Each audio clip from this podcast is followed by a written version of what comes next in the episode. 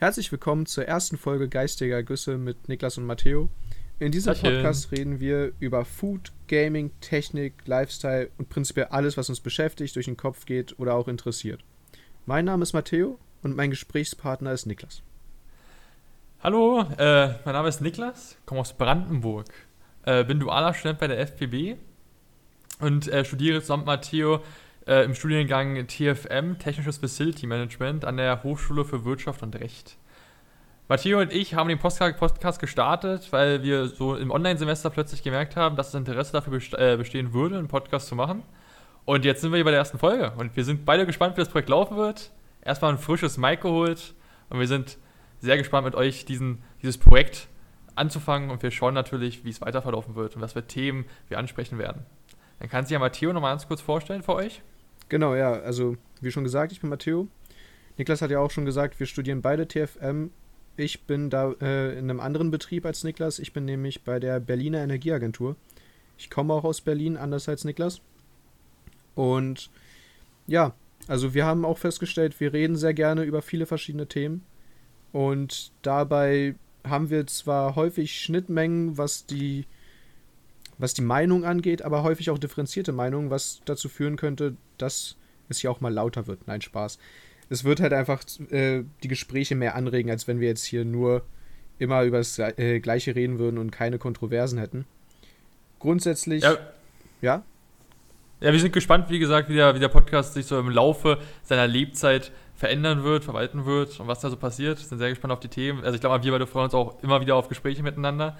Deswegen, also eigentlich Fall. langweilig wird es selten bei mir und Matteo, wenn wir miteinander reden.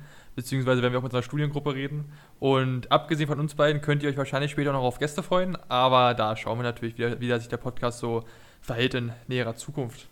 genau, beim Thema Gäste müssen wir einfach mal schauen.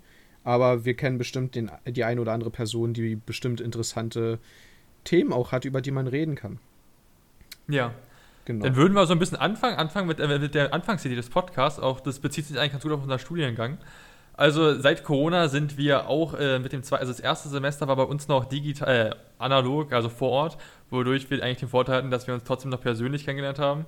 Obwohl jetzt, äh, sag ich mal, wir haben auch alle viele Internetfreundschaften und eine Internetfreundschaft kann wahrscheinlich noch persönlicher werden als eine äh, Freundschaft, die man persönlich schließt. genau. Aber trotzdem hatten wir auch die, äh, die Güte, uns, sag ich mal, im echten Leben kennenzulernen. Und dann begann bei uns im zweiten Semester das Online-Semester. Und wir haben dann im dritten Online-Semester, beziehungsweise, wenn ich mich nicht irre, jetzt schon wieder im zweiten Online-Semester im dritten Online-Semester haben wir, erstmal haben wir da schon mal sehr kontroverse Themen durchgesprochen, aber ich weiß gar nicht mehr, wann wir genau die Idee des Podcasts hatten. Also, das, ich denke, mit dem zweiten Online-Semester, also mit dem zweiten Semester allgemein, bist du gar nicht mal so falsch dabei.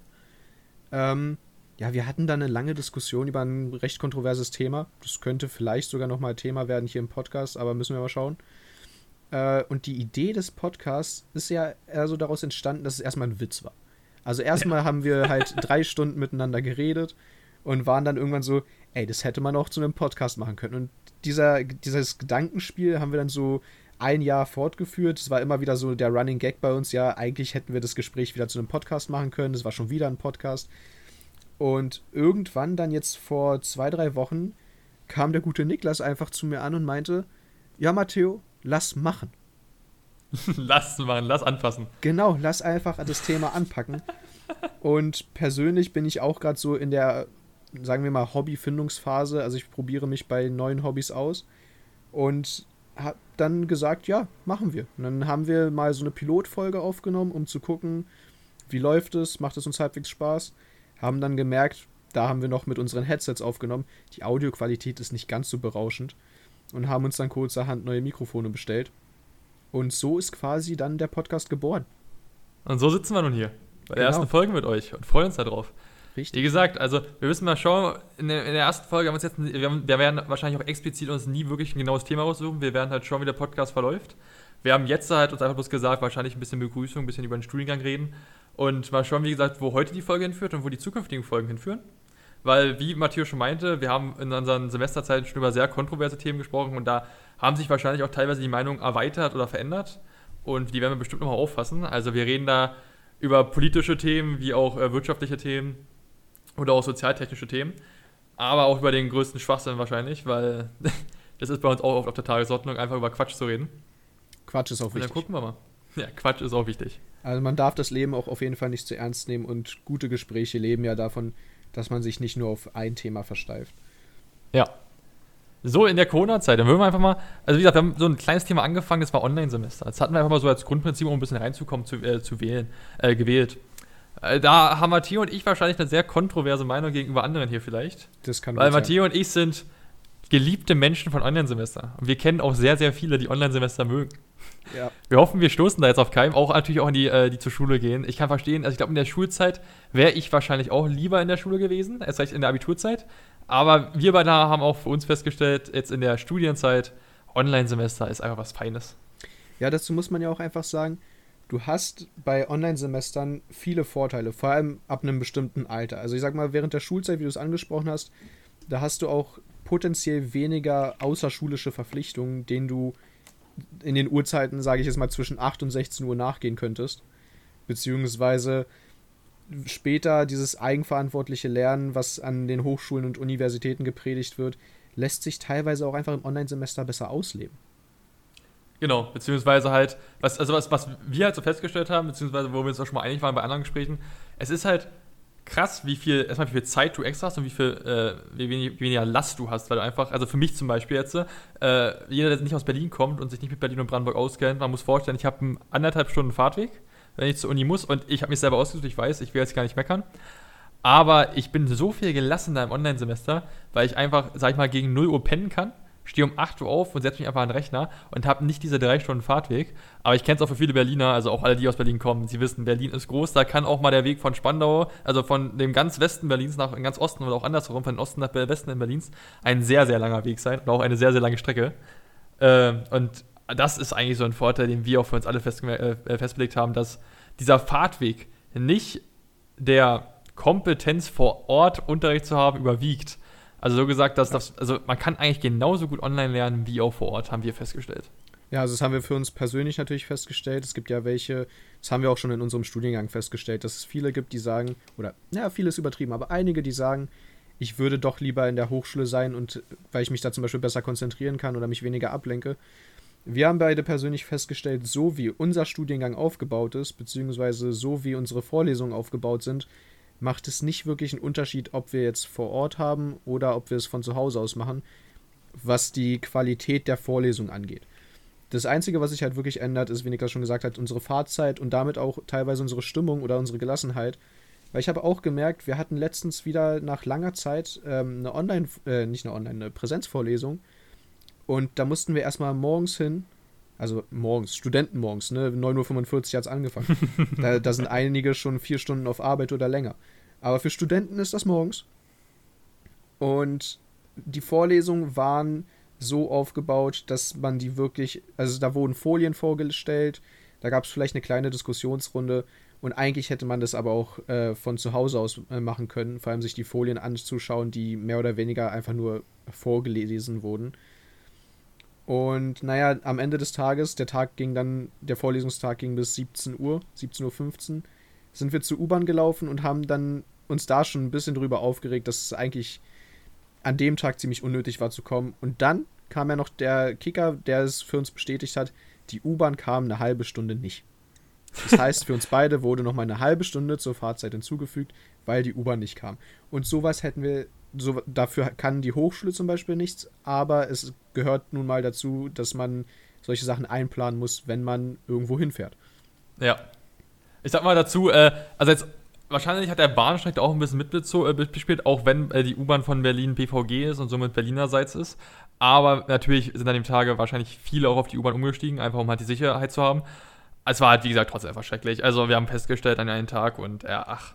Und man muss auch sagen, jetzt in den, also wir sind jetzt mittlerweile, glaube ich, im, ja, wir sind im vierten Online-Semester, beziehungsweise jetzt das Semester ist eher so ein 70-30, 70 online, 30 äh, vor Ort. Und mal schauen, wie es sich dann weiter verläuft. Aber in diesen vier Semestern aber hat schon viele Vorträge gehabt, hat schöne Zeit gehabt, man hat so viel mehr extra Zeit gehabt. Dadurch sind halt so Ideen wie jetzt hier entstanden. Man muss halt sagen, durch das Online-Semester nehmen wir gerade eigentlich auch bloß den Podcast auf, was auch wieder ja. ein schönes Beispiel für schöne Zufälle ist. Und wenn wir jetzt gerade Präsenz hätten, dann hätten wir wahrscheinlich auch nachmittags keine Zeit, weil ich erst 18 Uhr zu Hause, ja, nicht mal 18.30 19 Uhr zu Hause wäre. Matteo wäre auch erst 18 Uhr, 18.30 zu Hause. Und von daher, wir haben so viel mehr Freizeit, wir können so viel mehr Hobbys ausleben Das Thema hatten wir gerade vor unserem Gespräch auch schon kurz, dass halt die Hobbyfindung gerade auch sehr interessant ist im Studien, äh, in der Studienzeit. Und also das hier ist natürlich ein Hobby, das wollen wir beide natürlich weiterführen. Und das ist erstmal in erster Linie erstmal eine Bereicherung. Ja, also dazu muss ich sagen, ich habe ja schon bei unserer, ich sag's mal, Pilotfolge festgestellt, das Podcasten, das Quatschen und Aufnehmen. Also das Quatschen an sich macht mir Spaß und das Aufnehmen ist eine gute Ergänzung, einfach weil man sich dann denkt, vielleicht würde es irgendjemand auch interessieren, vielleicht hört uns irgendjemand gern beim Labern zu, wer weiß. Aber wie du schon angesprochen hast, wenn wir halt jetzt vor Ort hätten, wären wir relativ spät zu Hause und man muss ja bedenken, wenn man dann noch zu Hause ist, manchmal muss man auch zum Beispiel noch mal eine Vorlesung nacharbeiten oder hat irgendwelche Aufgaben, die man noch erledigen muss. Und dann ist es halt einfach irgendwann wieder spät und man muss schon wieder schlafen gehen, weil am nächsten Tag geht es in die Uni.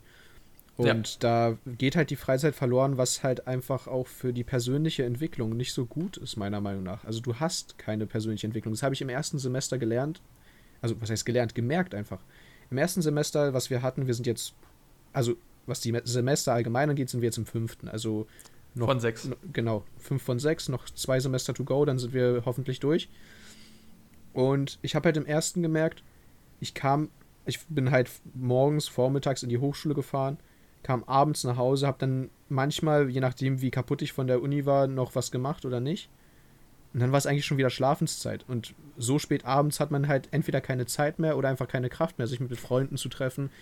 Okay, während Corona sowieso schwierig. Oder halt irgendwelche anderen Hobbys auszuüben. Ja. Und meistens ist der Schweinehund jetzt derzeit auch schon so groß, dass du wahrscheinlich höchstens den PC machst, nicht um zu arbeiten, nicht um dich zu verbessern in deinen Skills, sondern einfach nur um zu zocken und zu daddeln. Richtig. Ist halt der Klassiker. Müssen wir uns ja auch nichts vormachen, wir sind ja ganz ehrlich. Äh, Auf jeden Fall. In der, in der, in der Online-Uni-Zeit, also wir würden lügen, wenn wir nicht sagen würden, wir zocken auch mal ordentlich nebenbei bei äh, Vorlesungen. Aber ja, ach, hätten es. Also jetzt ohne, ohne alle einen Kampf zu stellen, aber ich glaube, das machen viele. Ja. Und äh, ja, aber auch sonst natürlich persönlich weiterbilden. Macht man auch in der Uni-Zeit. Man hat halt viel mehr. Also, ich mag es halt sehr, diese Freiheit zu haben, dass halt der Dozent dich nicht, also der Dozent sieht nicht die ganze Zeit, was du gerade machst. Und wenn du halt wieder was anderes machst, dann ist es halt so. Weil ich muss sagen, wir als duale Studenten haben ja auch einen interessanten Faktor, das wissen wir zum Beispiel von einem Kollegen, der arbeitet auch nebenbei manchmal noch, einfach äh, während der Uni-Zeit, was er halt sonst vor Ort nicht machen könnte. Also der ist einfach big im Business. Während genau. der, während der äh, Online-Vorlesung. Ja, also wir zum, verdienen unser Geld ja dadurch, dass wir dual studieren, egal ob wir jetzt gerade in der Hochschule sind oder in unserer Praxisphase im Betrieb. Und man muss dazu halt einfach sagen, andere Studenten haben jetzt zum Beispiel den Vorteil, dass sie ihre Tätigkeit, die sie sonst immer nach den Vorlesungen ausgeübt haben, spät abends zum Beispiel Kellnern oder was auch immer, jetzt auch während den Vorlesungen machen können. Als Beispiel.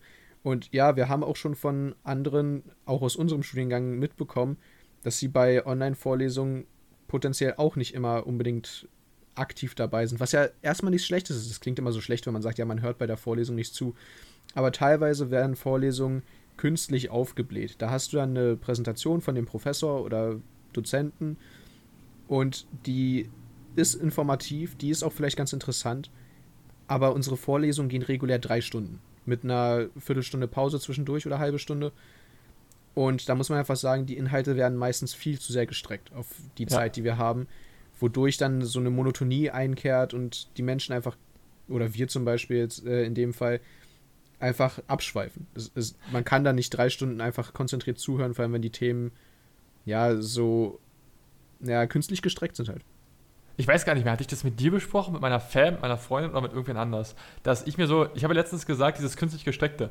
Man muss halt sagen, wir leben in einer Zeit, ich glaube, das, glaub, das habe ich mit dir besprochen. Das äh, dass, dass wir halt in einer Zeit leben, wo man halt sagen muss, ein mittelmäßiger Dozent ist schlechter als ein YouTube-Video. Habe ich das mal ja, zu dir gesagt? Das hast du zu mir gesagt. Ich glaube, das hast du mal im Discord gesagt, als noch andere aus unserer Lerngruppe da waren. Ähm, stimme ja, ich dir genau. voll zu. Stimme ich dir also ich habe so, also jetzt, da könnt ihr noch die Community mal fragen von uns. Äh, also könnt ihr uns gerne schreiben. Ich habe so letztens festgestellt, ein mittelmäßiger bis schlechter Dozent, also der hat wirklich einfach nur diesen Klassiker macht, ich bereite meine PowerPoint vor, ratter die durch, frage am Ende, haben sie noch Fragen und hau wieder rein und habe mein Cash verdient. So ein mittelmäßiger Dozent, der ist für meinen Augen mittlerweile, also er hat es auch schwierig, ich will, ich will nicht sagen, der hat einen schwierigen Job und du musst auch mit der Zeit gehen, aber ein mittelmäßiger Dozent ist für mich schlechter als ein YouTube-Video, was 10 Minuten geht. Weil ich kann mir in diesen 10 Minuten kompakt das Wissen an, äh, anschauen, was er hat. Bei genau speziellen Studienfachrichtungen äh, ist natürlich super schwierig, weil da gibt es meistens nicht so schöne YouTube-Videos von diesen etwas größeren Kanälen, die halt ihre YouTube-Videos ordentlich aufbereiten. Nicht bloß YouTube-Videos, es gibt ja auch genug andere Medien. Aber da habe ich halt so für mich selber festgestellt, ein guter Dozent in unserer Zeit zu sein durch Social Media ist verdammt schwer und das rechne ich ihn auch hoch an. Aber ich finde es halt traurig, dass halt Dozenten nicht mit der Zeit gehen wollen und sich auch nicht äh, ihren Skill verbessern wollen, sondern sich halt auch sagen, ich habe meine Vorlesung schon seit zehn Jahren so gemacht, ich mache die jetzt noch zehn Jahre weiter.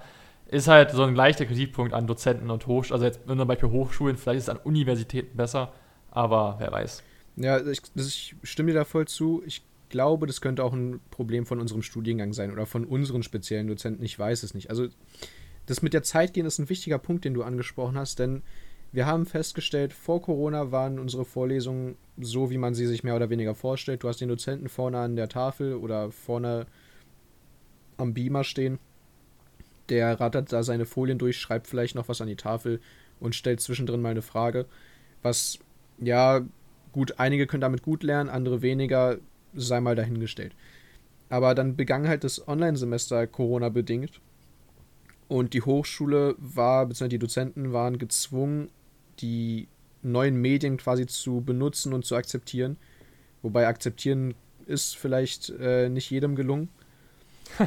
Aber es war, halt, es war halt ein Fortschritt in der Zeit, weil ich meine, du hast diese Medien und die sind ein super Werkzeug. Du kannst Menschen äh, verbinden, die teilweise weit weg sind. Wir haben ja im Studiengang welche, die sind zum Beispiel, die haben ihren Praxisbetrieb in Hamburg, aber die Hochschule hier in Berlin. Was dazu führt, dass sie halt pendeln müssen, also in den Praxisphasen bis in den Theoriephasen. Und so kann man theoretisch auch das Pendeln vermeiden. Also die können halt einfach ihre Wohnung zum Beispiel beim Praxisbetrieb haben und dann die Vorlesung online mitmachen, wogegen ja nichts spricht. Ja. ja wir haben es also festgestellt, also am Ende, wir sind in einer Zeit, was, was du mal meintest zu mir, wir sind ja mittlerweile, äh, glaube ich, Ruben hast du mal zu mir gemeint, wir sind mittlerweile in einer Zeit, wo man einfach halt wirklich beides anbieten könnte. Es ist genau. halt, es ist halt, wie du meintest, es ist halt traurig, wie der Mensch wieder, wie so allzu oft, halt leider in den Schritt zurückgeht, in den alten Trott fällt, nicht mit der Zeit gehen will. Also, ja, weil man könnte einfach wirklich anbieten, auch wenn es nicht aufs Grundprinzip so gestaltet war, also es ist halt dumm, es wäre halt dumm zu sagen, nur weil es im Grundprinzip nicht so gesteuert war, wollen wir es nicht verändern, obwohl es sich zum, zum, äh, zum Besseren verändert. Das ist halt komplett lost in meinen Augen und wäre auch nicht Marketing wirklich äh, fortschrittlich, aber ja. Also man müsste halt einfach, also unsere Idee von Matteo war, also die Idee von Matteo war, einfach beides anzubieten, dass du halt so gesagt einen Livestream nebenbei mitlaufen lässt und dass sich halt die, die halt entweder wegen Pendelzeit oder aus anderen Gründen, weil sie einfach Online-Semester besser arbeiten können, äh, dass sie sogar zu Hause bleiben und alle die, die vor Ort kommen wollen, einfach vor Ort kommen. Dass man so gesagt die Vorlesung doppelt anbietet. Ja, wobei man dazu sagen muss, das war jetzt nicht unbedingt meine Idee, sondern ich meine, das halt aufgefasst zu haben im ersten oder im zweiten Online-Semester, was wir dann hatten. Dass, irgend, äh, dass ein Dozent meinte, die Hochschule arbeitet gerade an genau so einem Modell. Und traurigerweise habe ich damals schon gesagt, es ist nun mal in Deutschland bekannt, dass wir nicht für Digitalisierung stehen und dass die Menschen gerne äh, ihr Analoges behalten. Und habe schon damals gesagt, sobald Corona etwa, äh, also es zulässt, also abgeschwächt ist, sage ich jetzt mal, werden die Menschen wieder versuchen, in ihren alten Trott zu kommen. Und diese, dieser Vorschlag mit den Hybridveranstaltungen wird, wenn er noch nicht äh, etabliert ist, wird direkt wieder verworfen werden. Also entweder nicht mehr weiterentwickelt oder wieder zurückgebildet äh, werden. Ja, safe. Und mehr oder weniger das erleben wir gerade. Und das finden wir halt so traurig, weil unsere Dozenten haben schon angekündigt, sie möchten sich jetzt wieder dafür einsetzen, viel mehr äh, Präsenz zu machen. Teilweise wurde unser fünftes Semester äh, so geplant, wie Niklas schon meinte, dass wir so 70-30 haben, also 70% online, 30% vor Ort. Was eigentlich eine gute Ratio ist, vor allem wenn man sich jetzt noch aussuchen könnte, ob man vor Ort kommt oder nicht. Aber dann haben schon die ersten Dozenten angefangen äh, zu beantragen oder zu versuchen, ihre Vorlesung doch auf Präsenz äh, zu machen und durchzuquetschen. Und das fanden wir halt, das, das hat uns quasi nochmal bestätigt, diese These, dass, dass ja. es einfach wieder zurückgehen wird. Ja, da sind wir jetzt beim ewigen Thema wieder. Es, man entscheidet wieder mit dem Kopf hinweg, ist ja bei Politik, Wirtschaft und sozialtechnischen Sachen ähnlich. Äh, ist halt wieder schwierig, wieso man das als Dozenten entscheidet und man fragt wieder mal nicht eigentlich die Betroffenen. Also natürlich sind beide Parteien betroffen, beziehungsweise sind noch ein paar mehr Parteien betroffen. Aber ich sag mal, äh, man sollte trotzdem, wenn man ein Dozent ist, weiterhin nach seiner 30 oder 100 oder 400, je nachdem wie groß das Plenum ist, Kommilitoren auch fragen, also die Studierenden, äh, was die davon halten und wie man es vielleicht adaptieren könnte. Weil ich sag mal, wenn man beide Parteien wieder zusammenziehen würde, dann kriegt man vielleicht das beste Ergebnis, was man sich vorstellen könnte. Aber man muss halt einfach sagen, da sprechen wir natürlich auch wieder, da reden wir halt, da, da schreiben wir, müssten man halt Menschen Kompetenzen zuschreiben, die sie vielleicht nicht entwickelt haben, dass man vielleicht auf alle achten sollte. Ist, ist schwierig. Ja, das Problem ist ja, man könnte jetzt sagen, ja, das ist eure Meinung. Ja, aber eigentlich müsste man halt eben die Meinung von Studierenden höher stellen als die Meinung von den äh, Dozenten oder Professoren, weil, wenn wir mal ehrlich sind. ich Geld auch, wenn wir ehrlich sind. Ja. Genau, also ich meine, die Dozenten und Professoren, die bekommen am Ende des Monats ihr Gehalt. Egal, äh, wie viele Leute durch die Prüfung rasseln, egal, wie viele Leute abbrechen, egal, wie viele Leute durchkommen und eine Eins schreiben. Es ist, die haben zumindest meines Wissens nach, keine Prämien oder so. Ich glaube auch nicht. Denen ist es einfach egal, die bekommen, also nicht egal, aber die kriegen halt ihr Geld am Ende des Monats. Und wie sie ihre Veranstaltung machen, hat nicht wirklich eine Auswirkung auf ihre Karriere. So, das einzige Ding, worauf die Vorlesung wirklich eine Auswirkung hat, sind, ist auf die Studierenden, die diese Vorlesung brauchen, um sich Wissen anzueignen, um die Klausuren zu bestehen oder sich halt fortzubilden und ihrem Leben voranzukommen oder auf ihrem Karriereweg. Und es ist dann traurig, dass eben die Menschen, die auf diese Vorlesung angewiesen sind, dass die nicht gefragt werden oder über deren Kopf hinweg, wie du schon gesagt hast, bestimmt wird, wie diese Vorlesungen gestaltet werden und man gar kein Mitspracherecht hat. Ich meine, es wurden Umfragen gemacht bei uns. Es wird ja irgendwie jedes Semester eine große Umfrage gemacht und vor allem jetzt ja. mit dem Online-Semester. Aber gefühlt hat es keinen Impact. Also jetzt nee, mal kurz ab vom Thema, bevor du weiterreden darfst. Aber ich habe das Gefühl, also es wird halt gemacht, weil es gemacht werden muss. Also ist halt richtig random. Aber ja, du kannst noch Ja, das ist, das gefühlt einfach nur dieses Whitewashing, weißt du, falls du den Begriff schon mal gehört hast. Also du machst nach außen ja, etwas mal gehört, ja. du machst nach außen etwas Positives. Zum Beispiel eben jetzt eine Umfrage starten, um zu zeigen, so ja, uns interessiert eure Meinung. Aber im Endeffekt verläuft die äh, Umfrage im Sand und es passiert einfach nichts. Ja, also ist halt true. Ist halt, ist halt richtig. Also ja, ist halt, ist halt leider so. Was, was will man sagen? Ja, am Ende, am Ende, ja, am Ende haben wir für uns beide festgestellt, war eine sehr, sehr schöne Zeit und äh, wenn sie, sag ich mal, noch ein bisschen weitergehen wird, natürlich nicht wegen Corona. Also wir wollen jetzt nicht irgendwie sagen, also es ist natürlich leichter zu sagen für uns, Corona soll nochmal kicken, aber natürlich jetzt nicht im Sinne von, bitte mehr Menschen sollen sterben, bitte mehr Menschen sollen sich anstecken, sondern halt eher so, äh, eher so als gemeint, das Online-Semester soll weitergehen im Sinne von, dass halt der Mensch sich adaptiert und halt merkt, oh shit, man muss ja auch wieder das Positive sehen an Corona. Es hat halt actually ein bisschen Fortschritt in Deutschland gebracht. Ja, und das also ist eben ganz wichtig zu, äh, zu, sagen an dieser Stelle, dass wir halt eben nicht wirklich äh, das, diese, dieser, ich sag jetzt mal, diese Phrase, Corona soll nochmal kicken, das ist wirklich, ähm, es ist bei uns zu einem Synonym geworden für die Deutschen, beziehungsweise jetzt die, die äh, entscheiden, sollen einfach nochmal in diesen Zustand versetzt worden sein, dass sie Fortschritt bekommen haben und diesen Fortschritt gerade wegschmeißen. Also am, es ist halt einfach äh, wahr, dass äh, die Menschen sich am meisten adaptieren in Krisenzeiten, hat man ja jetzt gemerkt. Ja. Ich meine, man musste von 0 auf 100. Genau. Ja. Man musste von 0 auf 100, man musste äh, viele mussten ins Homeoffice, viele mussten in Kurzarbeit, was nicht so schön ist. Aber wir reden ja jetzt von der technischen Adaption. Und die technische Adaption war einfach, die Menschen mussten ins Homeoffice, die mussten äh, Digitaltechnik bereitstellen, die halt ermöglicht hat, von zu Hause aus zu arbeiten oder von zu Hause aus zu lernen und zu lehren. Und das wird gerade alles aktuell wieder weggeschmissen und äh, damit wieder quasi dieser Status kreiert, dass Deutschland äh, digital hinterherhängt. Ich meine, andere Länder haben solche Formate schon vorher gehabt. Für die war das ja. nicht so ein brachialer Umbruch, wo die Menschen Panik hatten, wie sollen wir das bewerkstelligen. Das ist ich weiß halt, jetzt gar nicht. Ja. Äh, die gehen jetzt ja alle wieder in die Schule, nicht? also jetzt meine Jüngeren. Äh, müssen die eigentlich wieder ihr Tablet abgeben? Weißt du da irgendwas? Also ich weiß da nichts. Um Dazu weiß ich, um ehrlich zu sein, nichts. Also ich weiß, die gehen jetzt wieder in die Schule. Ähm, ich weiß nicht, wie es jetzt mit den Schülern ist, äh, die ein Tablet bekommen haben, weil Tablets haben ja quasi nur die, so, die äh, finanziell schwachen Familien bekommen. Ja. Äh, aber gutes Thema, was du da ansprichst, weil zum Beispiel die kleine Schwester von meiner Freundin geht noch zur Schule. Und die ist jetzt in der 9. Klasse, I guess. Bin ich mir gerade nicht sicher, um ehrlich zu sein. Jedenfalls hat die äh, halt ein, sich ein Tablet äh, gekauft letztens oder gekauft bekommen von ihrem Konfirmationsgeld und wollte das halt jetzt, wo sie wieder in die Schule geht, benutzen. Also sie hat halt jetzt ein super tolles Tool äh, und möchte es halt benutzen. Technischer Fortschritt. Ähm, so wie es halt auch im Online-Unterricht äh, bei ihr war, da durften sie ja auch Computer, Tablets und alles Mögliche äh, benutzen und haben diese teilweise dann auch vom, von der Schule, vom Staat gestellt bekommen. Jetzt ist sie aber wieder in der Schule und einige Lehrer akzeptieren das, einige Lehrer sagen so, ja, wir, also sind meistens auch dann die jüngeren, äh, jüngeren Lehrer, ja. haben dann selber ein Tablet, mit, äh, mit dem sie arbeiten. Und andere sagen dann, ja, nee, wir möchten lieber Stift und Papier. Und das ist halt, abgesehen von den Umweltaspekten, bla bla, aber ich meine, es ist halt, du, du siehst halt auch wieder diesen Rückschritt. Da haben jetzt Menschen zum Beispiel Technik bekommen oder Technik sich gekauft und dürfen diese einfach nicht benutzen, weil sie lieber altmodisch arbeiten sollen was potenziell keine ja. Vorteile bietet. Also ich finde es auch unfall, ich, also ich verstehe, wieso man es noch nicht, also, ich, man, also wir sagen mal so viel, Deutschland ist wahrscheinlich noch nicht so weit, dass man das in Sek 1, also in der, von der äh, 7. bis 10. Äh, und in der Grundschule anbietet. Aber man sollte es auf jeden Fall, also bei uns weiß ich gar nicht mehr, das war so halb erlaubt, war so eine Grauzone. Aber ich sag mal, in den Oberstufen muss es halt eigentlich schon fast ein Standard sein. Aber selbst da wird es ja manchmal noch kritisch gesehen. Also ich kenne da auch ein paar Schulen.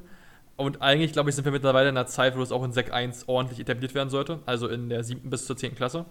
Darunter ist wirklich schwierig, äh, nehme ich an. Aber muss man halt gucken. Ganz kurz mal ab vom Thema. Oh, das ist jetzt was sehr Kontroverses, aber dafür sind wir hier. Äh, glaubt deine Freundin eigentlich, also glaubt die Familie deiner Freundin an äh, Gott beständig, beziehungsweise die Kinder? Oder ist es eher so, meine Eltern äh, haben es gemacht, äh, wir machen es genauso? Das war eigentlich ein Thema, was ich nicht ansprechen wollte, aber das interessiert mich jetzt gerade mal. Äh, das Thema jetzt Glaube. Da muss ich sagen, ich weiß es nicht genau. Also wir haben uns nicht wirklich drüber unterhalten. Es ist sowieso, also ich glaube schon, dass sie in irgendeiner Art und Weise an Gott oder eine höhere Macht glauben. Ich weiß aber auch, dass sie es nicht ähm, im religiösen Sinne, sage ich jetzt mal, nicht streng ausleben. Also ja, da du bist ja. Ja. So, ja. Ja, sag, sag du. Äh, oh, ich weiß gerade den Namen nicht. Oh shit. Ist ja kein Protestant. Äh, wie heißt nee, nochmal die? Äh, äh, grundsätzlich Katholike. Nee, ich meine, ich meine, äh, ich meine Atheist, aber nicht Atheist. Es gibt noch ein, ein verharmloseres Wort für Atheist. Ein Ungläubiger. Aber ist das ein Atheist gleich? Ja, also wenn du nach der Kirche gehst, ja, ein Atheist ist ein Ungläubiger. Wenn bist ich, du einer? Ich bin. Also, also, auch, also bist, du, bist, du, bist du konformiert, meine ich? Äh, konformiert oder? nicht, ich bin getauft, weil okay, ähm, meine Familie. Ja, Pole, Pole, Pole und Italiener halt. Genau, ja, ich auch nicht Pole, so Italiener. Also, du hast halt zwei sehr katholische Länder da. Ja. Ähm, also, ich wurde getauft, aber ich war zum Beispiel jetzt, ich hatte nicht meine Kommunion. Ähm, das lag daran, dass ich mit dem, ähm, mit dem Thema Religion nicht unbedingt äh, konform gehe. Also, ich finde, Religionen sind eher also sie können teilweise Menschen helfen und ihnen helfen, ihren Glauben zu richten. Aber ich bin mehr der Mensch, ich weiß nicht zum Beispiel, ob ich an einen Gott oder eine höhere Macht glaube. Ich denke häufig darüber nach, versuche das hin und wieder mal zu hinterfragen, bin aber mehr so das, was man halt, wie du schon gesagt hast, so halt einen Ungläubigen oder einen Atheisten nennen würde. Und ja. finde halt auch das Konzept von Religion etwas veraltet, weil du hast, das war auch so das, äh, das, was mich da so rausgetrieben hat, diese ganzen Regeln und Vorschriften. Eigentlich kann mir keiner vorschreiben, wenn ich an einen Gott glaube, wie ich daran glauben soll. Also es ist quasi mhm. egal, wie ich zu ihm bete, wenn ich zu ihm bete. Es ist egal, ob ich äh, diese und diese Regeln befolge, um ein Gläubig, äh, um halt an einen Gott zu glauben. Und das finde ich halt immer so schwierig, vor allem weil in, den in vielen Religionen ist dann fest verankert, es gibt nur einen Gott und es gibt nur diesen einen richtigen Gott. Und das war immer so ein Konzept, was mich gestört hat, weil ich war eher so, wenn ich geglaubt habe oder so eine Glaubensphase hatte, nenne ich es mal, war es so Freiglaube. Also ich habe dann, wenn ich quasi, äh, das hatte ich als Kind häufiger als jetzt, um ehrlich zu sein, wenn ich halt irgendwie die Zuwendung von einer höheren Macht in Anführungsstrichen, in Anführungsstrichen gebraucht habe, dann war es eher so, ja, wie schon gesagt, es war halt nicht irgendwie nach starren Regeln, starren Gebeten, sondern habe ich halt überlegt, wie dieser Gott sein könnte oder warum er das macht, was er macht. So, kurz gesagt. Ich finde es mal, mal voll interessant, mit, mit, Leuten zu reden. Das heißt, weil also ich kenne, ich kenne, also man muss halt sagen, die jüngere Generation wird, ist, ist öfters, sage ich mal, äh, getauft, vielleicht sogar konformiert aber glaubt halt nicht mehr an Gott, beziehungsweise haben es halt bloß gemacht, weil die Eltern es halt so vorgeschrieben haben. Finde ich auch ganz, ganz schwierig irgendwie. Also ich muss sagen, ich finde es, natürlich kann das Kind das in dem Alter nicht entscheiden, aber ich finde, ich habe als Elternteil nicht das Recht, mein Kind zu taufen, obwohl ich gar nicht weiß, ob es getauft werden will. Ich finde das Grundprinzip davon schon mal schwierig, in erster Linie. Ja. Dass ich als Elternteil es entscheide. Also, was mein Kind so gesagt, ob es mein Kind äh, halt gedehnt wird oder nicht. Äh, abgesehen mal jetzt ja an jeden Gläubigen, der vielleicht zuhört, ich habe nichts gegen Glaube. Ich nee, finde, Glaube ist aber was, also jeder soll glauben, was er will. Zum Beispiel glaube ich daran, dass der Glaube halt eine Verstärkung für die psychische Gesundheit ist. Es ist halt übelst hilfreich, wenn du an Sachen glaubst und die dir beistehen. Das habe ich ja auch so selber mal festgestellt. Das ist halt so klassisch äh, Psycho, äh, Psycho, ach, ich hoffe, Namen nicht, Psy äh, Sprachfehler, Psychotherapeut, ist richtig? Es könnte sein, ich weiß nicht, worauf du hinaus willst gerade. Psychologe, nee, Psychologe. Ist so klassisch, was ein Psychologe oder auch bei der Hypnose dir so, oder auch woanders hat dir erzählt wird. Dir wird so gesagt, ein Fixpunkt gezeigt, der dein Problem ist, beziehungsweise was so deine Probleme sind und dann zeigt er dir einen Weg zum richtigen, äh, zur, zur Lösung, sage ich mal, woran du dich festhalten kannst, weil du halt an diese Lösung glaubst, glaubst du auch gleichzeitig daran, dass das Problem verringert oder halt komplett entlöst wird. Und das ist halt so, das definiere ich mir immer so ein bisschen als Glaube. Ein Glaube kann natürlich für manche Menschen noch viel mehr sein, aber am Ende beschreibt ja eigentlich ein Glaube ein imaginäres Produ äh, äh, äh, Objekt, woran man sich festhalten kann und was dir Kraft und Zumut spricht, jedoch auch dir einen gewissen Lebenssinn äh, hinbringt, weil es dir einen Weg zeigt. Aber dieser Weg ist eigentlich die Lösung, die du vor deinen Augen hast. Ja, also. Weil, ja, ja, es ist äh, auf jeden Fall richtig, was du sagst. Also, Glaube schenkt vielen Menschen Kraft. Deswegen soll jeder glauben, woran er will, solange er halt nicht äh, zwanghaft versucht, andere Menschen von seinem Glauben zu überzeugen oder halt äh, ihnen in irgendeiner Art und Weise schadet. Es gibt ja, ja äh, beim Glauben immer radikale Richtungen und äh, Aus, äh, Auswüchse, nee, nicht Auswüchse. Es gibt halt radikale äh, Richtungen im Glauben, in jedem Glauben. Und solange halt die Menschen einfach nur ihren Glauben als äh, Kraftspender nehmen und er ihnen Hoffnung gibt, ist es auch okay. Es wird dann immer nur schwierig, wenn es in, in eine, ja, gefährliche Richtung geht, also dass ja. Menschen halt äh, ihren Glauben versuchen, jemand anderem aufzuzwängen beziehungsweise halt mit ihren Glaubentätigkeiten rechtfertigen, die einfach, einfach nichts mit dem Glauben mehr zu tun haben, sondern einfach genau. wirklich halt Hass ist. Oder halt Verachtung für irgendwas. Was ich da so interessant finde halt ist, äh, bei dem Thema, ich, ich, ich bewundere Leute, die richtig krass glauben und diese Glauben dir so viel Kraft schenken. Ich finde, das ist eine Eigenschaft, die übelst krass ist, weil du kannst dich eigentlich als Mensch damit auch so, so stark verbessern. Aber ich kann nicht verstehen, wie ein Mensch an was glaubt, was so abstrus ist, das ist eigentlich ja, ich mit Log, also du musst dir vorstellen, ich würde halt, also ich bin äh, an, die, an die Leute, ich bin auch konformiert, ich bin auch getauft. Meine, meine Großeltern sind wahrscheinlich die gläubigsten bei uns in der Familie. Mein Vater ist kompletter Atheist, genau wie seine Familienstamm, aber die Familienstamm meiner Mutter ist sehr gläubig. Und von daher, meine Mutter glaubt nicht unbedingt an was, aber sie hofft es. Ich würde es eher so nennen, weil meine, meine Mutter also liebt halt ihre Familie über alles und sie möchte einfach, sie wünscht sich einfach, sie hoffentlich äh, zusammen in den Himmel dann wiederzusehen was auch komplett ihr geschenkt sein soll. Aber ich bin eigentlich, ich habe das zwar alles durchgemacht, aber ich bin eigentlich grundläufig Atheist. Und ich gehe eher an die Sache logisch ran, weil ich denke mir so, ich würde gern daran glauben, weil ich davon die Benefits sehe. Es, ja. ist der, es ist wahrscheinlich die falsche Herangehensweise für Leute, die jetzt gerade gläubig sind, aber du musst dir vorstellen, was für, was für Vorteile du hast, wenn du gläubig bist. Du kriegst diese, diese nicht vorhandene Kraft, die aber doch irgendwie beständig ist. So ein bisschen jetzt wieder auf die, äh, auf die physikalische Seite zu gehen. Du kriegst dunkle Materie, die dann plötzlich zur heller Materie wird, also zur echter Materie. Das ist komplett abstrus. Also allgemein die Psyche ist ja komplett verrückt des Menschen. Und du, du nimmst einfach diese Kraft. Das ist eine unglaubliche Vorstellung für mich. Und ich würde halt, wie gesagt, ich glaube nicht an die Sachen, aber ich würde gern es schaffen, so stark daran zu glauben, dass ich so viel Kraft davon entnehmen kann, was leider wahrscheinlich für viele Gläubige jetzt der falsche Weg ist, weil du solltest nicht den Glauben ausnutzen, daraus Kraft zu schöpfen, sondern du solltest den Glauben nehmen, um halt wirklich daran zu glauben. Aber ich finde halt ja, das, das, Konzept dahinter so geil. Da bin ich mir halt nicht sicher, weil ich meine, eigentlich ist es ja das, das Konzept von Glauben, dass, ähm, ich meine, wie ist Glauben entstanden? Glauben, also der religiöse Glauben vor allem, ist ja aus Unwissenheit und mehr oder weniger auch Sorge oder Angst entstanden. Ja. Also Menschen konnten äh, damals, als die Glauben, äh, als die verschiedenen Glaubensrichtungen entstanden sind, einige Phänomene zum Beispiel nicht erklären. Sie wussten nicht, wie sie zu erklären sind und äh, der Mensch ist ja generell so, er fürchtet sich vor dem, was er nicht kennt oder hat zumindest äh, gesunden Respekt davor. Und da hat der Glaube halt geholfen, diese Sachen zu, äh, zu erklären oder also in Anführungsstrichen zu erklären hm. Also einem eine Lösung zu geben, die einem halt keine Angst gemacht hat oder die einem halt äh, ja einen Sinn in dem Ganzen gegeben hat. Zum Beispiel jetzt Naturkatastrophen oder das, das leichteste Beispiel ist ja schon der Blitz oder das Gewitter. Das ja. ist ja so der, äh, die Urform von Sachen, wo die Leute früher gesagt haben, das ist äh, zum Gott Beispiel, ist böse. Genau, Gott ist gerade sauer auf uns und deswegen ja. lässt er es äh, grollen und donnern und blitzen. Ähm, das hat man dann irgendwann äh, wissenschaftlich erklären können, warum es donnert, grollt und blitzt.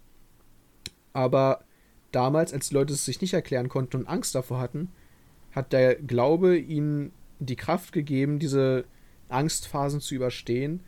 Und sie haben in Anführungsstrichen Lösungen erarbeitet, um diesen Groll wieder verschwinden zu lassen. Also sie haben sich versucht, zum Beispiel einfach sozialer zu verhalten oder über äh, zu reflektieren, was sie falsch gemacht haben könnten womit sie dann eben die Götter verärgert haben können.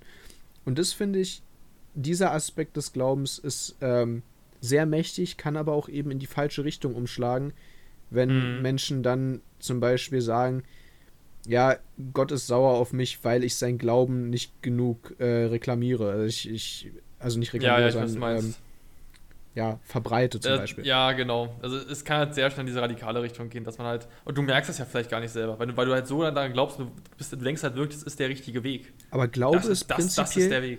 Der, der quasi der Ursprung und der größte und längste Placebo-Effekt, den wir äh, haben in unserer Menschheitsgeschichte. Ja. Weil wie du schon gesagt hast, ergibt ja Kraft. Es gibt Menschen ja. Hoffnung und Menschen, die zum Beispiel äh, keine Hoffnung in ihrem Leben gesehen haben oder einfach keine Kraft hatten, weiterzumachen, haben ihn zum Glauben gefunden und der hat ihnen dann wie die größte Placebo-Pille der Welt geholfen, weiterzumachen. Oder vielleicht gibt es auch einen Gott und der hat den einfach äh, die Kraft übertragen. Wer weiß, keiner kann es genau sagen. Ein Gläubiger würde sagen, so ist es. Ein Ungläubiger würde sagen, Placebo ich weiß nicht. Ich tendiere in die Placebo-Richtung, aber es liegt halt an meiner persönlichen Gesinnung. Same. Also durch meine, meine eigene Entwicklung, meine eigene Reflexion. Man muss dazu sagen, das, das sagen ja auch viele Gläubige, ja, nur weil dann irgendwie in deiner Familie gestorben ist und du hast dir halt den zurückgewünscht oder irgendwie ein Zeichen von ihm gewünscht, kommt es ja nicht. Das ist ja auch komplett klar. Weil, also für mich als Kind, wie gesagt, dass mein Opa gestorben ist, äh, mein Opa war schon eine sehr, sehr wichtige Person für mich und das war halt dann so ein bisschen, wo ich hinterfragt habe, wieso tut mir wieder Gott was an? Ich weiß, dann sagen viele aus alles, kommt aus einem bestimmten Grund und so weiter. Aber ich bin mittlerweile auch, ich glaube, das habe ich so mit 14 bis 15, äh, 14, 15 gemerkt. Es gibt für mich so viele logische Erklärungen, wieso es keinen Gott gibt, beziehungsweise, dass es für mich höchstens eine, eine, eine Person bzw. eine Spezies in der vierten Dimension gibt, die unsere dreidimensionale Welt äh, kontrolliert bzw. vielleicht leitet. So, ein, so einen Aspekt gibt es für mich. Aber es gibt für mich keinen Aspekt, dass ich sterbe und im Himmel lande es, es wäre wünschenswert, weil dann könnte ich erst meinen Opa sehen, ich könnte zweitens meine Familie, meinen Geliebten weiterhin leben. Aber das ist für mich auch alles eher Placebo. Es wäre auch krass, wenn der, wenn, der, wenn der Placebo so weit in dein Gehirn geht, dass du, also ich sag mal, du weißt ja nicht, wie sich die Zeit verhält, wenn du stirbst. Vielleicht pumpt dein Gehirn dauerhaft irgendwas durch deinen Kopf, das für dich, dein Bewusstseins, halt so in so einer Endlosschleife angehalten wird. Weißt du, so Doctor Strange, nee, warte mal, wo war das? Wo gibt es denn so Endlosschleifen? Rick and Morty, da gibt es eine Endlosschleife, aber auch woanders, bei anderen Serien. Ich stell dir mal vor, ein, um du hast dann so einen Abschnitt in deinem Kopf, weil du so viel daran geglaubt hast, spielt sich dieses, diese perfekte Szene von dem Endbild immer wieder ab. Das wäre auch krass. Da hat der Placebo-Effekt ja wirklich was gebracht, dann ist es ja eine Art Glaube. Also ist es sogar eine Glaube, was dann sogar noch weiterführt, kommt in der Nacht Tod. Wäre auch richtig sick. Also wie gesagt, man kann leider davon halt nicht erzählen, wenn du tot bist, bist du halt tot. Ist, naja. Ja, und das ist halt äh, immer schwierig, aber ja, ich glaube, so abschließend so, zu, zu dieser Kategorie, sage ich jetzt mal, kann man sagen, Glaube hilft vielen Menschen, Glaube gibt Menschen Kraft und jeder soll, solange er keinem schadet, an, glaub, an das glauben, was er will. Ich meine, wir haben ja skurri also wir haben quasi von den alteingesessenen Religionen, die als Weltreligion bezeichnet werden, wie jetzt zum Beispiel das Christentum, der Islam, das Judentum, Hinduismus und Buddhismus, ja. ähm, haben wir ja auch Religionen, die na, sagen wir mal, so eine Art Protestbewegung zur Religion sind, beziehungsweise einfach teilweise Quatsch sind. Also wir haben ja zum Beispiel ähm, den Jediismus. Der ist, äh, ich glaube, in Australien stark vertreten. Und mit stark vertreten meine ich, du brauchst in jedem Land, und jedes Land regelt das ein bisschen anders, eine ähm, bestimmte Menge an eingeschriebenen äh, Mitgliedern deiner Religion, damit sie offiziell als Religion in diesem Staat anerkannt wird. Und nehmen wir jetzt als Beispiel, keine Ahnung, äh, 250.000. So. Dann gibt es 250.000 Menschen in Australien, die sich zum Jediismus bekannt haben und dadurch wurde es zu einer offiziellen Religion dort. Das ist auch genauso, warum, äh, beziehungsweise zu einer Glaubensgemeinschaft. Ich weiß jetzt nicht genau, ob es dann wirklich schon die Kategorie Religion eine anerkannte hat, ja, ja. aber auf jeden Fall eine, eine anerkannte Glaubensgemeinschaft bilden. Wie zum Beispiel mhm. auch solche, ich sag's mal, eher radikalen Richtungen wie Scientology die ja auch mhm. in einigen Ländern als anerkannte Glaubensgemeinschaft zumindest äh, existieren und äh, arbeiten. Ja. Jetzt mal abgesehen davon halt, ich habe mir letztens, ich habe mir so gedacht, du kennst die Religion nicht und deswegen findest du die vielleicht interessanter. Also jetzt persönlich gesehen, ich finde zum Beispiel Hinduismus auch, ich finde halt die östliche, also äh, Richtung China, Japan super interessant, äh, Indien. Aber ich muss jetzt sagen, und jetzt, das ist jetzt nicht wertend gegenüber den anderen Religionen, das ist einfach wirklich bloß so eine, ich finde es einfach interessant. Ich muss sagen, für mich finde ich, sind die interessanteste Religion ist die aus dem alten griechischen und römischen Reich. Also die sind ja fast, also es sind eins zu eins eigentlich dieselben Götter, bloß mit anderen Namen. Ja. Und ich finde die antike Religion, äh, Neptun und so weiter, auch wenn das halt größtenteils auch eher, also halt belegter Quatsch ist, sagen wir jetzt mal ganz ehrlich, äh, dass halt, sag ich mal, Neptun die Ozeane äh, kontrolliert, dass Hades aus der Unterwelt auftaucht und dass da so ein Schiff mit einem Grabräuber dich langfährt, wenn du eine schlechte Seele warst und whatever. Aber ich finde die Idee, dass, dass Menschen wirklich daran vorher geglaubt haben, so interessant ist halt. Ja. Ich weiß nicht, was für dich die interessanteste Religion ist. Ich finde zum Beispiel jetzt an alle, die Assassin's Creed gespielt haben, Valhalla, äh, auch jetzt die nordische Religion super interessant. Genau, das wollte ich sagen. Also ich muss sagen, ich finde diese ganzen mythologischen äh, Religionen und Richtungen, also jetzt, was du gesagt hast, die alte griechische Mythologie und die römische Mythologie. Ja. Oder halt Halbgötter halt wären so die, geil. also wird es Halbgötter auf der Erde geben. Genau, oder halt ah. jetzt die nordischen Mythologien. Die finde ich tatsächlich am interessantesten. Das liegt aber daran, weil sie immer so erzählt wurden oder zumindest so übertragen wurden in die heutige Zeit, dass du daraus wunderbare Geschichten auch stricken kannst. Du hast. Ja, auf jeden Fall. Also im Endeffekt, also das sage ich jetzt quasi als Atheist. So andere äh, würden sagen so, ja, Religion ist aber jetzt nicht um Geschichten zu erzählen. Ja, aber ich mag Geschichten und jetzt zum Beispiel die nordische Mythologie und halt auch die griechische und äh, römische Mythologie hat halt, sagen wir mal, sehr gute Charaktere. Also wenn man ja. jetzt so die Götter betrachtet. Also wenn du die griechische Mythologie nimmst mit äh, Hades, Zeus, Herkules als Beispiel, ja. du kannst daraus wunderbare Geschichten stricken oder halt eben die vorhandenen erzählen. Und das sind sehr tolle Geschichten. Aber das klingt so abwertend, finde ich jetzt. Was es ich jetzt, klingt also ich abwertend, das tut mir auch leid, ja. aber es ist halt einfach, es, äh, es ist nun mal so, es klingt, äh, das sind die, die ich dann persönlich am interessantesten finde. Die sind ja, auch am also wenigsten man, reglementierend. Ja, man könnte halt sagen, die nordische äh, Mythologie, genau wie die griechische und römische, ist halt so ein Marvel-Film. Es ist so ein Marvel-Film. Jetzt, und jetzt mal wieder so nicht Hate gegen alle anderen, also auch gegen die DC-Fans, jetzt abgesehen von der Religion, aber ich sag mal, alle anderen Religionen sind eher so auf dem DC-Genre. Die sind ja. halt nicht höher. Die sind halt kein Marvel. Du hast, feste du hast feste Regeln und es ist ziemlich düster, wenn man darüber nachdenkt. No front, ne? Ja, no front an DC-Fans, no front an die ganzen, die jetzt, äh, sag mal, guck mal, ich bin ja selber auch äh, Evangelier, ja? Ich, ich front mich ja selber. Ja, ich, ich fronte im Endeffekt gerade mal äh, die Hälfte oder zumindest die, meine ganze Familie. Aber äh, die etablierten Weltreligionen haben alle ihre Schwächen. Die haben aber auch alle ihre Stärken, sage ich jetzt mal. Und du hast dann zum Beispiel den Hinduismus. Der Hinduismus äh, ist eine sehr kontroverse Religion wegen ihres Kastensystems. Ganz kurz, Hinduismus waren Elefanten, nicht wahr? Jetzt wieder nicht abwertend, aber ich sag mal. ja, Hinduismus waren Elefanten und heilige Kühe, genau. Gut, danke. Ich, ich, ich, bin mir unsicher, was war. Buddhismus ist der chinesische Glaube. Nee. Äh, Buddhismus war. Ich, Auch indisch, oder? Aber eine andere Region von Indien. Äh, ich weiß, also ich glaube eine andere äh, eine andere Region von Indien, aber ich bin mir gerade nicht, äh, nicht ganz sicher. Also da, also den Ursprung weiß ich gerade wirklich nicht. Aber Buddhismus war ja, okay, quasi gut äh, die Geisteserweiterung durch Meditation und. Das äh, ist auch richtig krass. Also anderen, also daran glaube ich sogar. Anderen Actually, Bewusstheit, das, äh, Bewusst, äh, Bewusstheitszustand ja. erlangen. Das wird auch, glaube ich, nachgewiesen, dass du durch Meditation äh, deinen, deinen Geist erweitern kannst. Ich glaube, das also jetzt wirklich, dass du halt diese, ich sag mal, Drogentrance kommst. Das ist ja auch hier, gibt es ja hier Tomerix auf YouTube, der macht ja auch, also der hat ja auch schon gleich Meditation, äh, Meditation gemacht als Sinneserweiterung. Ich, da kannst du einen LSD-Rauschzustand, glaube ich, nachweisen oder einen Grasrauschzustand. Ich, ich glaube, das, was du meinst, war, äh, er hat so eine bestimmte Atemtechnik ausprobiert, die. Stimmt, stimmt. Im Endeffekt, äh, wenn ich diese Atemtechnik richtig verstanden habe, äh, es ist kurz runtergebrochen kontrolliertes Hyperventilieren. Also ja. im Endeffekt entziehst du deinem Gehirn äh, Sauerstoff wodurch du einen Rauschzustand äh, erlangst und danach, beziehungsweise währenddessen, äh, kannst du dich irgendwie laut Aussagen von den Leuten, die es praktizieren, viel besser fokussieren und so weiter. Weiß ich nicht, habe ich nie gemacht. Aber ja, also, also Buddhismus war halt das mit der äh, Geisteserweiterung.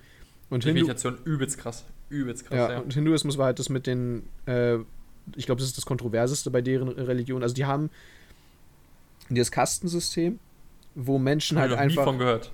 Noch nie? Okay, dann. Also noch, noch nie von gehört, actually. Ganz knapp runtergebrochen.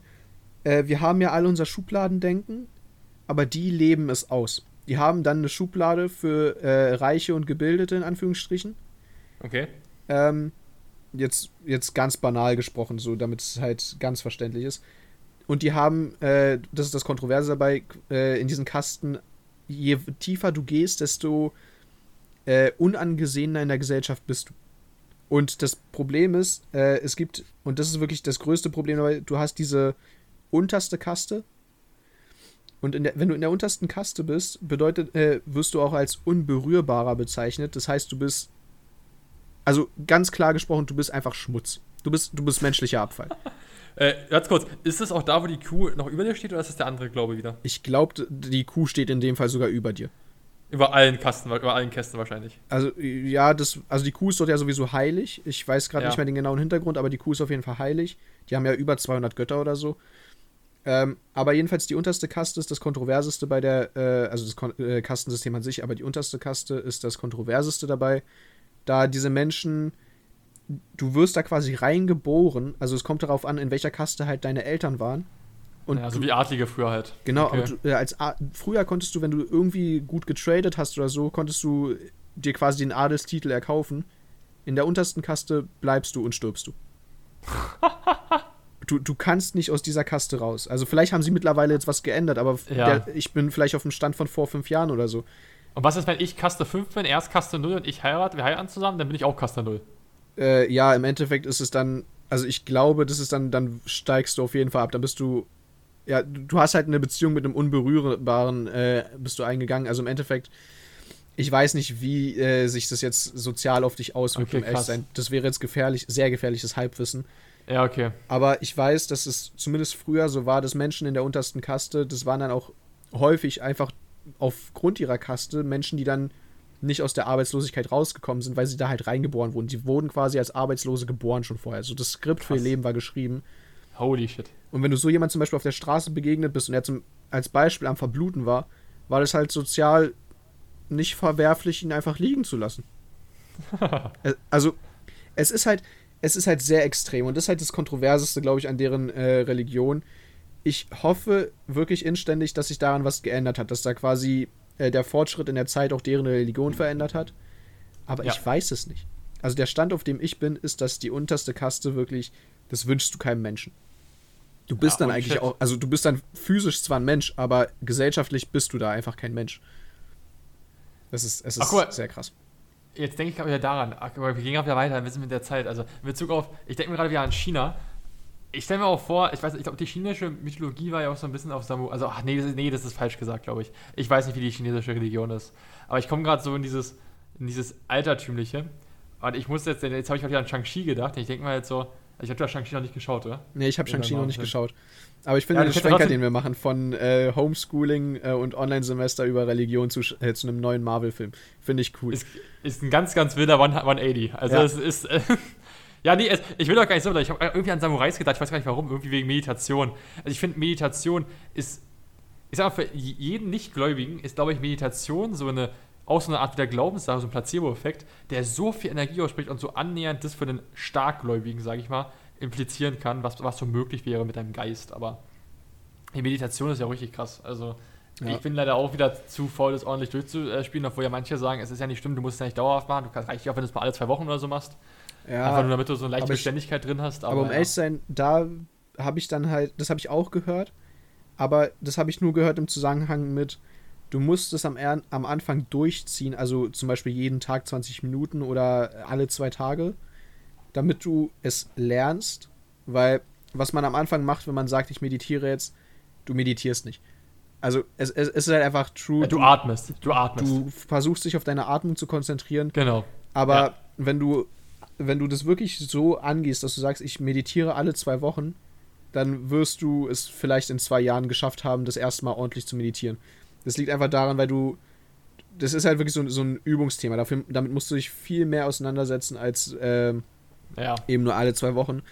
Aber ich glaube halt wirklich, dass wenn du es halt einmal in Anführungsstrichen drauf hast, also wenn du äh, weißt, wie du es schaffst, selber deine Gedanken auszublenden, dich nur auf deine Atmung zu konzentrieren und wirklich äh, die Welt um dich herum verschwinden zu lassen, dann kannst du es auch, glaube ich, alle zwei Wochen machen. Ich glaube, dann wird es so eine Sache wie Fahrradfahren.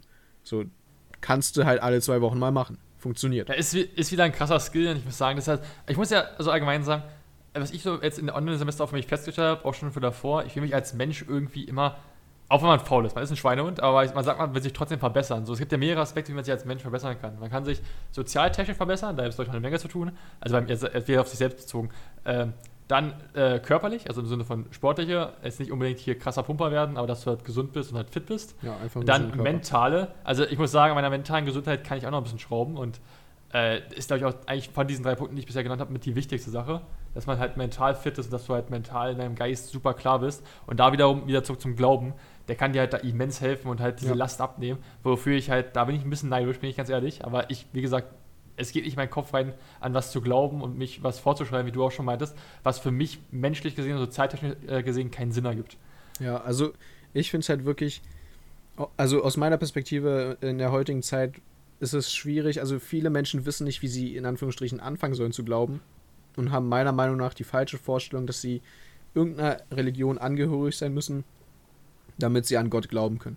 Was meiner Meinung nach halt wirklich nicht, nicht der richtige Weg ist. Wenn du an, an etwas Höheres als äh, uns Menschen glauben willst, ich meine jetzt halt an eine höheres Wesen, ein Gott, Götter, was auch immer, dann ist der richtige Weg zu gucken, äh, wie stellst du dir deinen eigenen persönlichen Gott vor?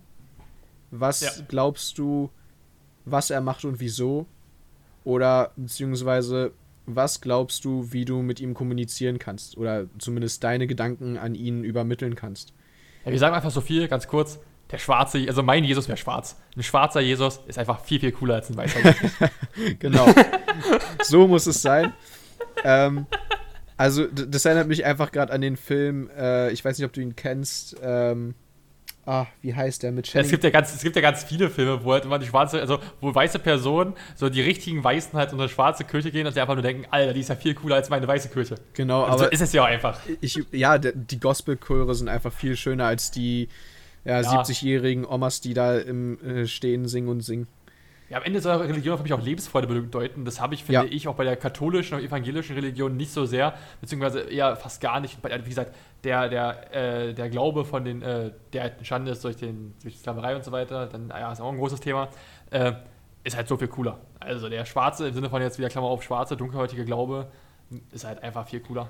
Und da an, an der Art, wie du dich gerade ausdrückst, haben wir schon quasi ein Thema, das spoiler ich jetzt mal, was wir, ich gerne in der nächsten Folge auf jeden Fall ansprechen würde oder in einer der nächsten Folgen. Was darf man heute noch sagen und wie verändert sich unsere Sprache, beziehungsweise wie werden wir in Sprache zensiert? Und ich meine das ist jetzt gar nicht irgendwie Schwurbler-mäßig, ich bin alles andere als ein Schwurbler. Ja. Ich bin ja. sehr liberal und tolerant gegenüber allen, was halt nicht anderen Menschen wehtut. Ähm, aber man muss nun schon mal sagen, unsere Sprache wandelt sich und an jeder Ecke versucht dir irgendjemand dich irgendwie anzuklagen für das, was du sagst. Du kannst quasi ja. keine Witze mehr machen. Viele Wörter werden versucht, rassistisch äh, einzuordnen. Teilweise sind sie es auch, dann ist es auch gerechtfertigt, aber teilweise ist es einfach nur Quatsch. Und ich glaube, das ja, ist ein Thema, das können wir beim nächsten Mal sehr gut besprechen. Ja, ganz kurz noch dazu enden, das ist halt wirklich sehr interessant, weil jetzt auch in Bezug auf Podcast, am Ende habt ihr, haben die Zuhörer bloß wenn eine Tonspur von uns sind, halt, ja. da können Wörter schon verletzen, die jetzt für uns gar nicht verletzend sind und da könnt ihr uns auch gerne schreiben, was ihr jetzt vielleicht nicht so angebracht findet, aber. Ja, eure ist Meinung halt ist sehr Ende, gefragt. Genau, am Ende natürlich dürft ihr aber nicht vergessen, wir sind trotzdem noch frei im Sinne von, es ist unser Podcast, wir können größtenteils reden, wie wir wollen. Und es ist halt so, ich weiß, was du meinst gerade bei dem Thema. Ich habe zum Beispiel gesagt, der schwarze Jesus ist cooler. Das, das Schlimme ist, ist es ja eigentlich ein Kompliment, aber dabei ist das Wort wieder schwarz. Ich weiß. Und, das, und es hat so einen faden Beigeschmack, obwohl es eigentlich richtig positiv gemeint ist. Es, es, ja. es, Sprache ist wieder sehr, sehr. Sprache tricky. ist sehr komplex. Positive Sachen werden einfach negativ umgekrempelt und ja, also wie schon Niklas meinte, es ist halt unser Podcast und äh, wir haben auch eine gewisse Art zu reden, vielleicht, die einen, dem einen oder anderen anstößt. Aber wir freuen uns auch natürlich über Feedback oder über eure Meinung zu den Themen, die wir besprechen. Und man muss sagen, das ist jetzt die erste Folge. Man kennt jetzt vielleicht nicht unbedingt unsere Art zu sprechen oder unseren Humor oder sonst was. Und das wird sich natürlich noch alles herauskristallisieren in den Folgen und äh, das wird man alles noch kennenlernen.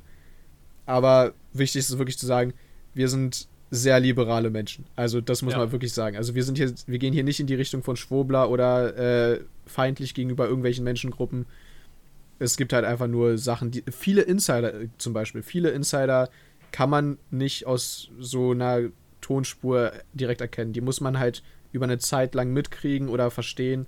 Ja, gibt eigentlich nicht mehr dazu zu sagen. Ja, ist wie gesagt sehr interessant. Also, also jetzt auch für andere Leute, auch wie wir über, jetzt zum Beispiel auch für, wenn sich jetzt wirklich welche angegriffen haben über unser Gespräch über die Religion, es ist halt eher auch so gemeint, wir haben nichts gegen die Religion, aber vielleicht sollten wir, Atheisten, sage ich mal, beziehungsweise halt auch Gläubige, einfach darüber nachdenken. So ein bisschen halt, wie gesagt, einfach, einfach darüber nachdenken. Man muss, man muss ja auch Sachen ansprechen, man muss, man muss kontroverse Themen ansprechen. Auf jeden Fall. Und von daher ist es ja das Vorteil für alle, für die Zuhörer, für uns und ja. Und ich glaube, das ist auch so eine der Charakteristiken von uns bzw. unserem Podcast jetzt in Zukunft. Wir sprechen kontroverse Themen gerne an. Wir haben, ich sage jetzt mal, keine Angst davor, sie anzusprechen, weil es ist wichtig, trotzdem über sie zu reden, auch wenn sie mal, auch wenn man da irgendwo mal aneckt bei irgendjemandem. Es ist nun mal so, man kann es nicht jedem recht machen, aber es ist wichtig, darüber zu reden, um verschiedene Meinungen zu hören und sich auch in den Punkten weiterzubilden. Auf jeden Fall. Ach, herrlich wieder hier mit dir. Herrlich, auf jeden Fall. Also der, der Podcast, ich sehe schon, der Podcast, wo es um Sprache und was darf man noch sagen gehen wird oder wie sich unsere Sprache verändert, der wird wild. Der wird sehr kontrovers, glaube ich. Da wird, äh, ja, da werden Tränen fließen. Nein, aber es wird auf jeden Fall sehr wild. Du Endsmenschen. Ja. ja, wie gesagt, also Ja. Sprache wird, glaube ich, einer der Podcasts. Das wird auch für uns am schwierigsten sein und aber man muss halt so sagen, es ist, es, es war eine andere Zeit und man muss auch, da ist ja das sind wir bei dem Thema Adaption, wie sich, wie sich Veränderungen in der Welt verändern, weil wir wissen alle, also ich sag mal, die ältere Generation von uns, die auch schon, sag ich mal, äh, vor zehn Jahren auf YouTube war, oder nein, vor vor zehn Jahren, sag mal, vor, wie alt ist YouTube? Doch, vor zehn Jahren könnte Ja, passen. YouTube also, ist seit circa 2011, Zwölf? 12, Elf? irgendwie so. Also Wie gesagt, 2014 wenn- kam der Boom sozusagen. Ja, okay, dann sagen wir mal vor acht bis sieben Jahren. Da gab es halt eine Sprache auf YouTube. Ich weiß noch, jetzt Oh ja. wieder ich weiß, worauf du hinaus willst. Ja. Also jeder, jeder, der die Pizmeets kennt, ein bisschen vom älteren Eisen kommt und halt auch die alten Zeiten von YouTube. Also Pizmeet war noch in ihrer Sprache damals sehr kontrovers. Ich mochte den Humor damals sehr, sehr gerne. Aber natürlich, die Zeit wandelt sich, wir müssen das adaptieren und ja. das, ich glaube, das, äh, das Thema auch Sprachwandel im Internet oder bei Content Creatern, die wir ja in Anführungsstrichen jetzt auch gerade sind, das wird auch noch ein Punkt in dem, äh, in dem Podcast dann werden, ja. Also Auf in der jeden Fall. Ich weiß gar nicht, wie da andere Podcaster sind. Ich glaube, viele sagen es einfach. Und obwohl ich glaube, viele, ah, schwierig. Ich glaube, ich kann mir vorstellen, dass viele, die halt wirklich diesen, äh, diesen äh, sag schon, was meinst du gerade, äh, Content Creator Status haben, dass die schon darauf achten, was sie genau sagen. Und dass es mittlerweile vielleicht bei denen schon so einfach innen drin ist, also halt im Ja. täglichen Brot, sag ich mal. Ja, ich weiß, was du meinst, dass Aber- sie sich quasi schon dran gewöhnt haben. Aber ich glaube, das bereden wir einfach beim nächsten Mal. Machen wir. So, ja, ich ich habe glaube- hab, ich hab schon, Ich glaube, ich hab für schon zwei, drei Folgeideen bekommen. Ja, ich habe auch auf jeden Fall mehrere Ideen und äh, Themen, über die man reden kann. Auch Ja. abseits von dem, was wir heute besprochen haben. Aber ich denke, wir haben heute äh, einen guten Umschwung gemacht. Wir haben uns kurz Ach, holy vorgestellt. shit, ey. wir haben. als Zuschauer, du hast so, also als Zuhörer, du hast so ist eine One-80 Achterbahnfahrt. Das Also ist so wirklich. eine Achterbahnfahrt. Also man muss Oh, schon sagen, die, die Themen waren sehr unterschiedlich, aber das ist auch so ein bisschen mein Motto. Wenn du, ich sag jetzt mal als Beispiel, von wie belege ich meinen Burger zu warum sind Flugzeuge schädlich für die Umwelt und da, deswegen höre ich gerne Punkrock als Beispiel. Äh, wenn du so einen Gesprächsfluss hast, ist es einfach ein gutes Gespräch. Es ist ein lebendiges und dynamisches Gespräch. Ja, es war ein Kopfsprung mit einem Bauchklatscher ins Wasser. Also wirklich komplett. Ja, genau. Aber es war schön. Es war wieder sehr schön, sich mit dir äh, zu unterhalten. Ich Fand ich auch. Ich hab wa- sogar was Neues über dich gelernt. Ich wusste zum Beispiel nicht, dass du äh, getauft und konformiert bist. es war eine schlimme Zeit. Es war, es, war, es war keine schlimme Zeit, aber es war eine Zeit. Ach, wie gesagt, also jeder, der konformiert ist und vielleicht auch 20 äh, Gottesdienste durchmachen musste für seinen Lastenhefter, der kennt vielleicht meine Trauer. Ja, das. Äh, ich habe schon mal von vielen gehört, äh, die das machen mussten. Und ich habe von vielen gehört, dass sie es halt gemacht haben, weil entweder die Eltern es wollten oder weil sie wussten, am Ende winkt Ja, das das- Portemonnaie. Genau, am Ende winkt das Portemonnaie. So sah es aus. Der Kontostand freut sich, weißt du. Ach, Mann. Gut, Niklas. Ich denke, das war wieder ein schöner Talk. Ich denke, wir, Ja, gehen, hier, wir gehen hier gerade auf die Stunde zu, plus minus. Ich denke, für, Ja. die, für die erste Folge wird es dann, wird's das dann, glaube ich, gewesen sein, oder? Was sagst Ja, du? Auf jeden Fall. Wir hoffen, ihr habt euch nicht gelangweilt. Ich hoffe, ihr konntet was lernen, habt ein bisschen mitdiskutiert. Wir freuen uns auf euer Feedback. Feedback ist wichtig. euch, ja, dann wünschen wir euch noch einen wunderschönen Tag. Und, äh, Und- noch kurz am Rande eine Info. Der, die erste Folge ist jetzt etwas länger, aber wir wissen nicht. Wir müssen immer gucken. Ich denke, es wird folgenabhängig sein, wie viel wir zu einem Thema zu sagen haben. Wenn wir auch zum Beispiel eine Folge haben, wo wir nur ein spezifisches Thema bereden, könnte es sein, dass sie zum Beispiel so eine 15-Minuten-Folge wird. Oder wenn wir wirklich mal im Redefluss sind, auch so eine längere. Also das werden wir alles schauen. Wir sind noch am Anfang. Wir sind am Ausprobieren. Wir werden gucken, was uns am besten gefällt in erster Linie, muss man ehrlich sagen. Und dann halt auch, wie ihr reagiert. Genau. Na dann, gibt es, glaube ich, nichts weiter zu sagen. Und wir sehen uns einfach beim nächsten, also wir hören uns einfach beim nächsten Podcast. Wir hören uns beim nächsten Mal. Ich wünsche allen ciao. noch einen schönen Tag. Tschüss, tschüss.